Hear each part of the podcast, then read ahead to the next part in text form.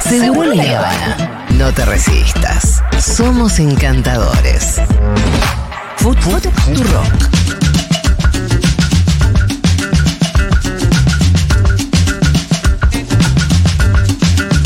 Bueno, Fede, ¿cómo venís escuchando el seguro la, la mañana? ¿Cómo les va? ¿Qué haces? ¿Todo Hola, bien? ¿Qué tal? Felicitaciones. Gracias. Gracias, querido.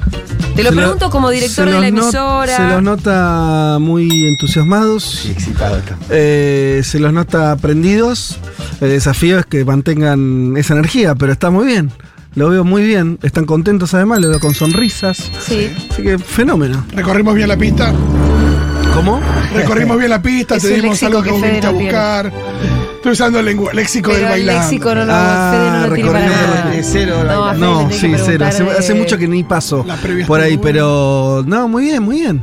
Eh, lo- los estrenos, aunque sea cambio de horario, eh, son difíciles, igual hay que ir amol- amoldándose. Por lo menos la secta, ritmo, eh. la secta no nos está. La secta no nos está bardeando. Nos Salvo que sí, y. Paulita no haya puesto los mensajes porque corresponde.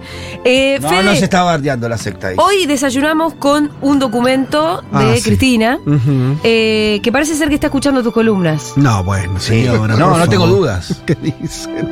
¿Qué dicen? No, pero para, para, para. Fue- ¿Vamos a fue- hablar en serio? Fue un, un Pará, vamos a hablar en serio. unísono. Fue unísono. Leímos el documento, Pitu estaba sentado al lado mío, hicimos.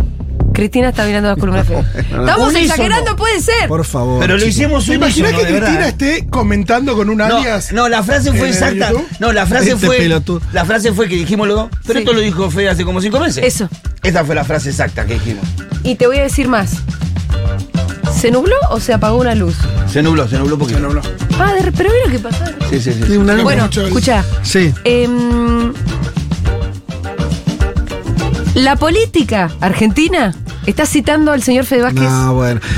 Cada más No, seguido. yo- yo pero afirmo- No, di- no digamos que no. No, no, no, pará, pará, Lo pará, digo pará, yo. pará, Bueno. ¿Por qué decir que no? La falta de modestia ya eh, eh, la- es una es pavada. pa- estupidez. porque Vino acá Catopodis, ex ministro de Obras Públicas. Es cierto, Gabriel. Actual ministro de Obras Públicas de provincia de Buenos Aires. Que Catopodis que Las dice. cosas que decimos acá. Bueno, yo siempre veo las columnas de Fede Vázquez, como dice Fede Vázquez. Te Ayer, agrego algo más ayer Eduardo importantísimo. Valdés, diputado nacional. Un se saludo sienta a acá Eduardo Valdés, y un dice, como dijo Fede Vázquez, yo lo escuché el otro día, bla, bla. Axel Kishilov.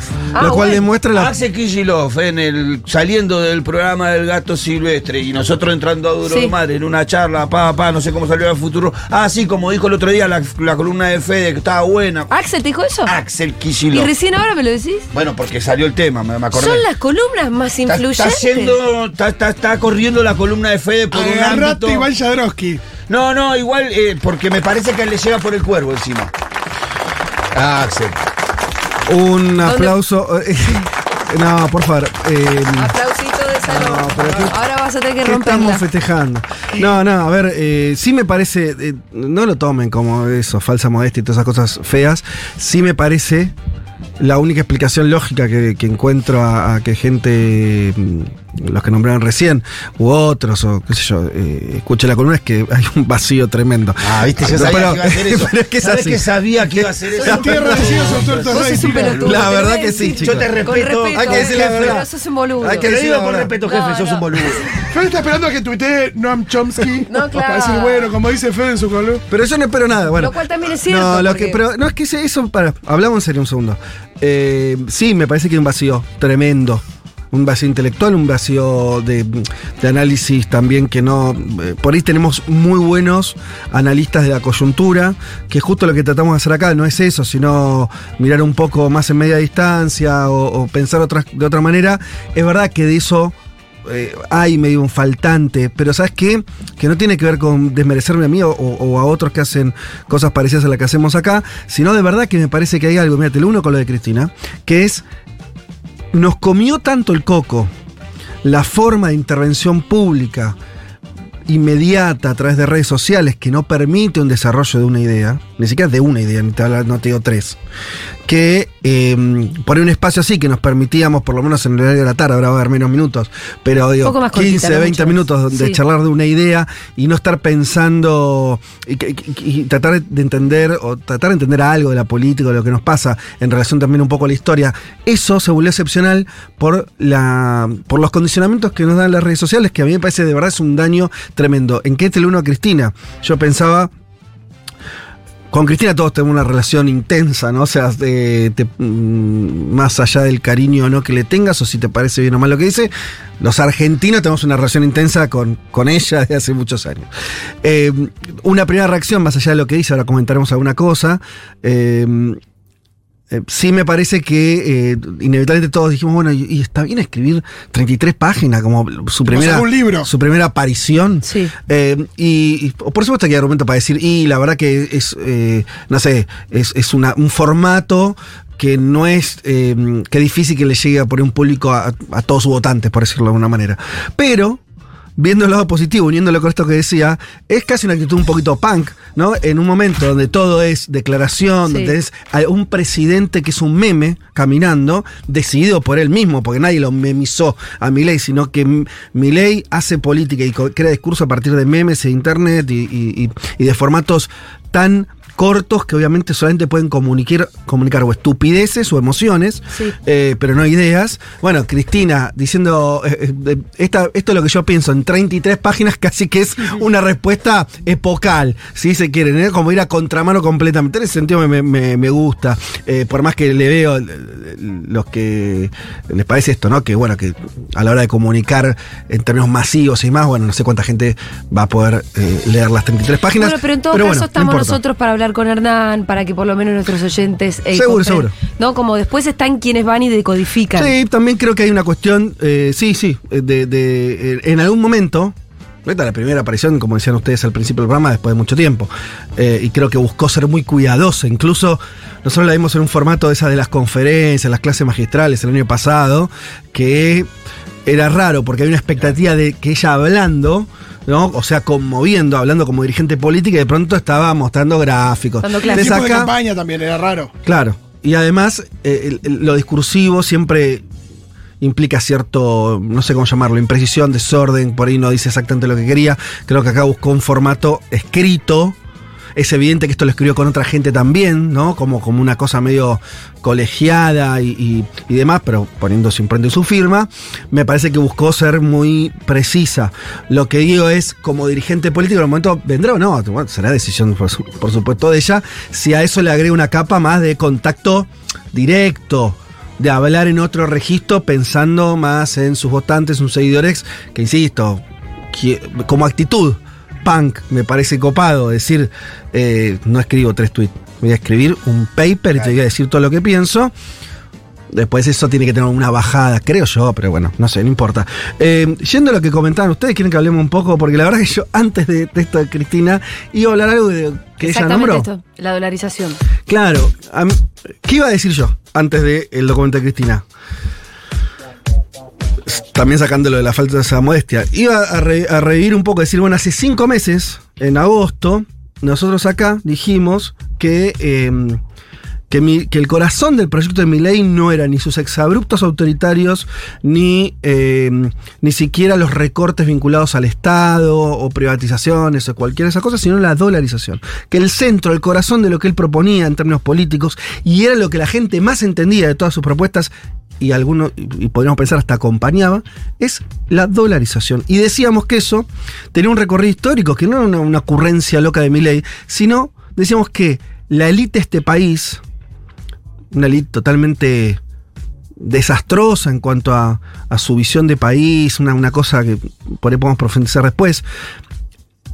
La dolarización la tiene como el botón de salida desde hace eh, 30 años. Desde la convertibilidad, que fue una dolarización eh, suave, ¿no? Con Sí. posibilidad de retorno, hasta con el 2003, que el propio Menem planteó en una elección nacional dolarizar. Sí. Ganó esa elección y después no se presentó al balotaje. La dolarización está presente, por algo está presente todo el tiempo. ¿Por qué? Pues es un proyecto de los poderes concentrados de este país, no de si mi vos ley. me permitís, eh, una vez le pregunté a Alfredo Zayat cuándo, cuándo habían empezado nuestros problemas con el dólar y él eh, pone una fecha clave que es durante la dictadura.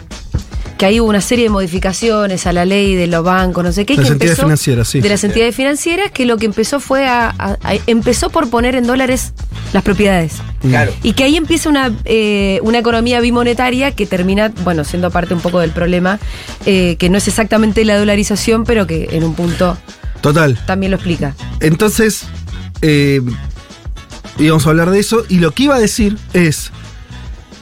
Ahora, en las últimas horas, apareció.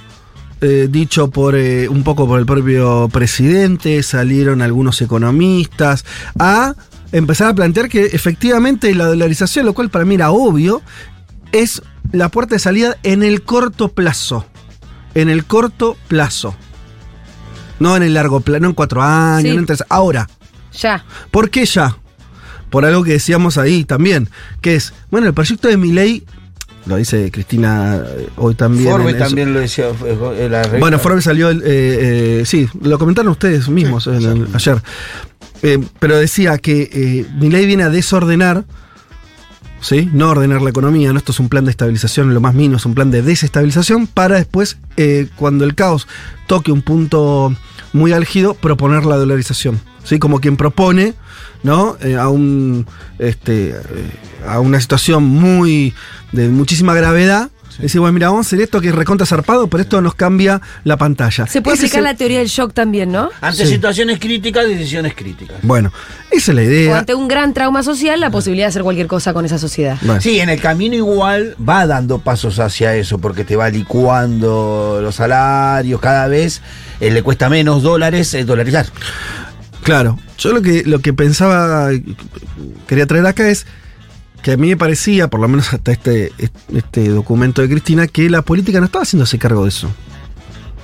De la dolarización en concreto. De que el plan es ese. Sí, sí. Y decírselo, che, el plan es este, loco. Sí. No te hagas el boludo, vos querés ir ahí, hasta, hacia ahí y buscar las formas de impedir eso.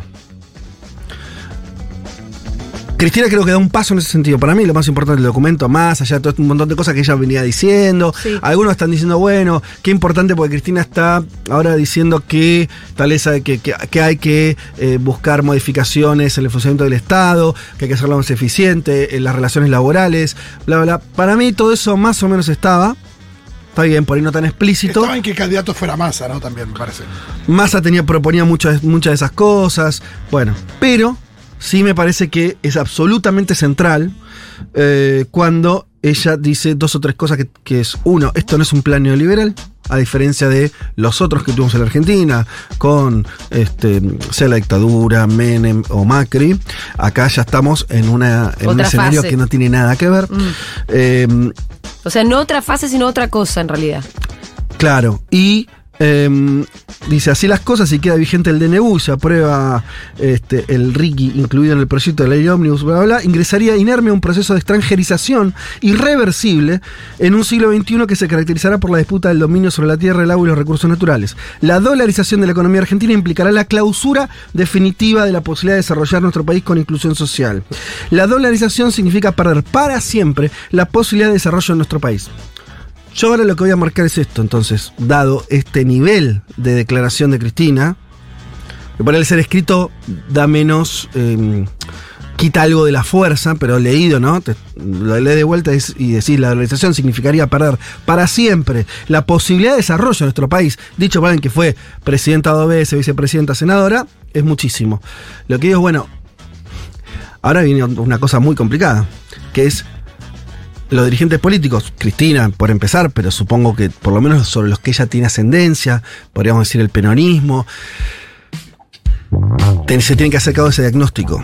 Si dolarizar significaría cerrar definitivamente las posibilidades de desarrollo del país, significaría la extranjerización en un siglo donde nos vamos a disputar entre naciones eh, recursos muy caros, pues, esta batalla es a todo nada. Es a todo nada. O sea, ahora, no sé la manera la- lo tendrán los dirigentes políticos, desconozco, pero no es que pueda decir esto y, y bueno, entonces, qué sé yo, la cosa así. ¿no? O sea, vos tenés que frenar un proyecto que se viene y que por lo que dice Cristina, y también sos- creemos nosotros desde acá, que es en el corto plazo. No es en dos años, chicos. y No lo es, dice el propio Milei, ¿eh? Que, que ya. sí, Milei, como es, Milei es un mitómano, ¿no? Te has dicho. Bueno, entonces él- dice cualquier cosa. digo, Está bien, "Ay, pero Iván, se lo dice el de Forbes. El de Forbes Sí. también le dice, es ahora. Para, para eso. Milei dice, le Porque dice si Iván no Jadrowski. Pero para, para, para. Milei le dice Iván Jadrowski, no, la realización es, eh, no sé, en un año. Milei es mentiroso, es un mitómano, no para de mentir. Entonces no, no importa. eh.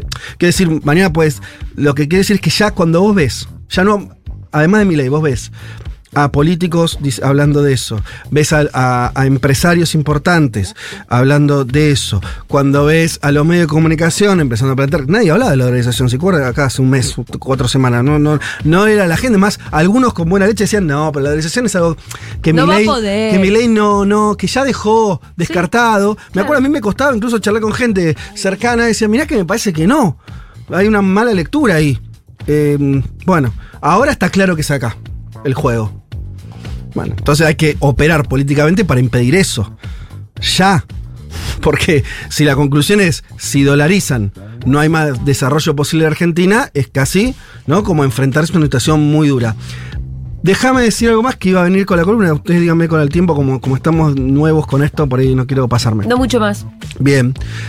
Hay otra idea que se suma a esto, que la tratamos un poquito eh, la semana pasada, todavía en el horario viejo, donde comentábamos, ¿te acordás del lugar de los grandes empresarios, de las corporaciones y el peronismo, ¿no? Esa relación, ¿no? Entonces acá proponíamos decir, mira, esa relación durante los últimos 20 años la tuvo el peronismo proponiendo una alianza con incluso los sectores más concentrados, los grandes empresarios, para decirlo más fácil, y los grandes empresarios diciendo no me interesa este pacto. Eso es un problema. El peronismo tiene que sintetizar de alguna manera.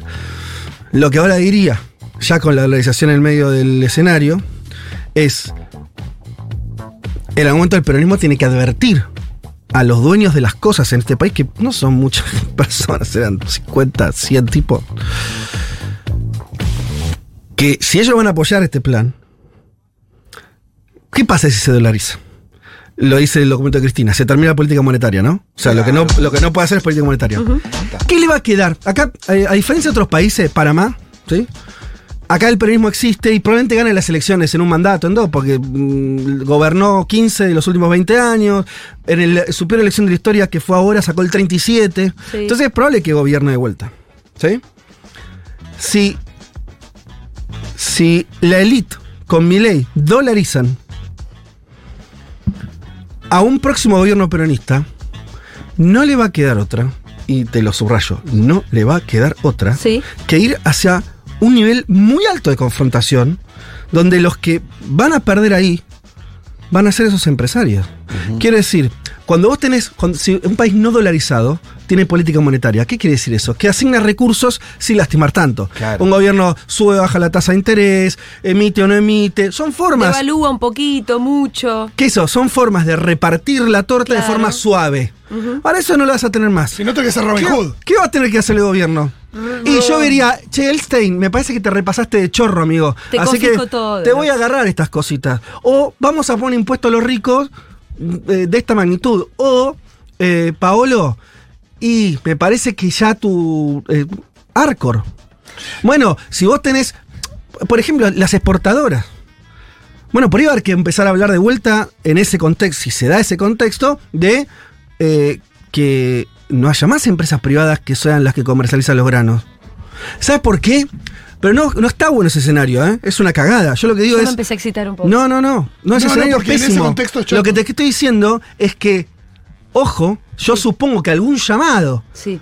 de algunos dirigentes importantes del peronismo a esos empresarios irá por ese camino y decir, miren que si ustedes se van a este, a este lugar, no nos va a quedar otra nosotros, cuando tengamos, seamos gobierno, que ir por ustedes. Entonces digo, primero que es una cooperación política mucho más eh, es pésima, digo, no, no, no es eh, interesante, no es No. eh, sofisticada. Pero lo que están construyendo un país donde la discusión va a ser en esos términos son esos empresarios y este el actual gobierno de Milei. Yo creo que eso no está dicho en la carta de Cristina, pero en algún momento creo que eso está permeando o va a empezar a permear. De hecho, saben, lo vamos a ver en las posturas políticas concretas que va a empezar a tener esa fuerza política. La parte que dijiste, Chelten, me parece que te pasaste de chorro, amigo. Yo te quiero proponer al presidente, loco. Esa tiene que ser el eslogan de, campaña de Fede Vázquez. Che, Elten, me parece que te pasaste de chorro, Y. Fede, quiero que empieces a instrumentar la de sacarte los auriculares y tirarlos como si fuera un micrófono. Cuando termine. Escucha, solamente quiero tirar este breaking news. Eh, Cristina le contestó a Caputo. Oh, Caputo la había mandado a callar, ¿no es cierto? Después de que ella en el documento le dijera fracasado. Ella le pone, buen día, señor ministro. No es el primero de su familia que intenta hacerme callar. ¡Oh! Solo en un país con este poder judicial, usted puede volver a ser funcionario público. Acordémonos las vinculaciones directas de la banda de Revolución Federal vinculadas directamente con el atentado a Cristina con la familia Caputo. Por eso es que ella le dice lo que le dice. Bueno, muy bien, esa fue la columna de Fede Vázquez. Gracias, Fede. ¿A ustedes?